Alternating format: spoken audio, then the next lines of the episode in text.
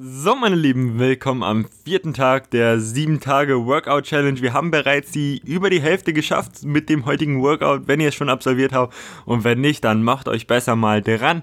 Ich persönlich mache mich heute Abend erst dran, denn heute geht's für mich nach St. Peter-Ording.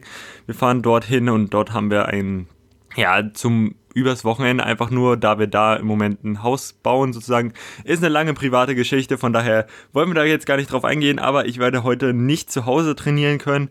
Daher werde ich meinen Homeworkout auch ohne komplettes Equipment machen werden, was natürlich auch ganz cool ist, denn ich denke mal, dass viele von euch natürlich auch nicht das Equipment haben, was ich hier habe. Wenn ihr es euch noch nicht besorgt habt. Ansonsten verlinke ich es natürlich auch in der Beschreibung. Solltet ihr darüber nachdenken, ich kann es nur empfehlen. Aber ja, deswegen werde ich heute Abend mal ein Workout ohne machen und da heute Tag 4 ist, wird es ein Push-Workout sein. Und das bedeutet für mich auf jeden Fall, ich habe schon beschlossen, ich werde jetzt halt anstatt Dips dann auf die ganz klassischen einfache Liegestütze gehen was ich dann für Trizeps machen werde, bin ich mir noch nicht ganz so sicher. Ich denke mal, dass ich mir einfach eine Wasserflasche nehmen werde oder so und dann halt irgendwie Trizeps äh, über den Kopf drücken machen werde oder irgendwie sowas halt, wo ich den Trizeps ähm, ja, strecke, Trizeps strecken über dem Kopf oder so oder hinterm Kopf halt irgendwie mit einer Wasserflasche oder so. Oder vielleicht gucke ich auch mal, dass ich irgendwie so ein bisschen was schwereres, Handelähnliches finde, was ich verwenden kann, und ja, das ist einfach mal so ein bisschen das Anpassen. Wie gesagt, ich habe euch ja immer drei verschiedene Übungen in dem PDF verlinkt. Da solltet ihr, oder ver, nicht verlinkt, sondern reingeschrieben. Da könnt ihr ja dann ganz kreativ sein, was ihr so für euch ne, machen wollt. Und ja, ich werde dann wahrscheinlich auch einfach Seitenheben machen für die Schultern mit Wasserflaschen, einfach links und rechts eine 1,5 Liter Fla Wasserflasche und dann möglichst irgendwie 20, 30 Wiederholungen rauszumachen und dann versuchen wirklich sich auf den Muskel zu konzentrieren, sprich auf die seitliche Schulter in diesem Fall.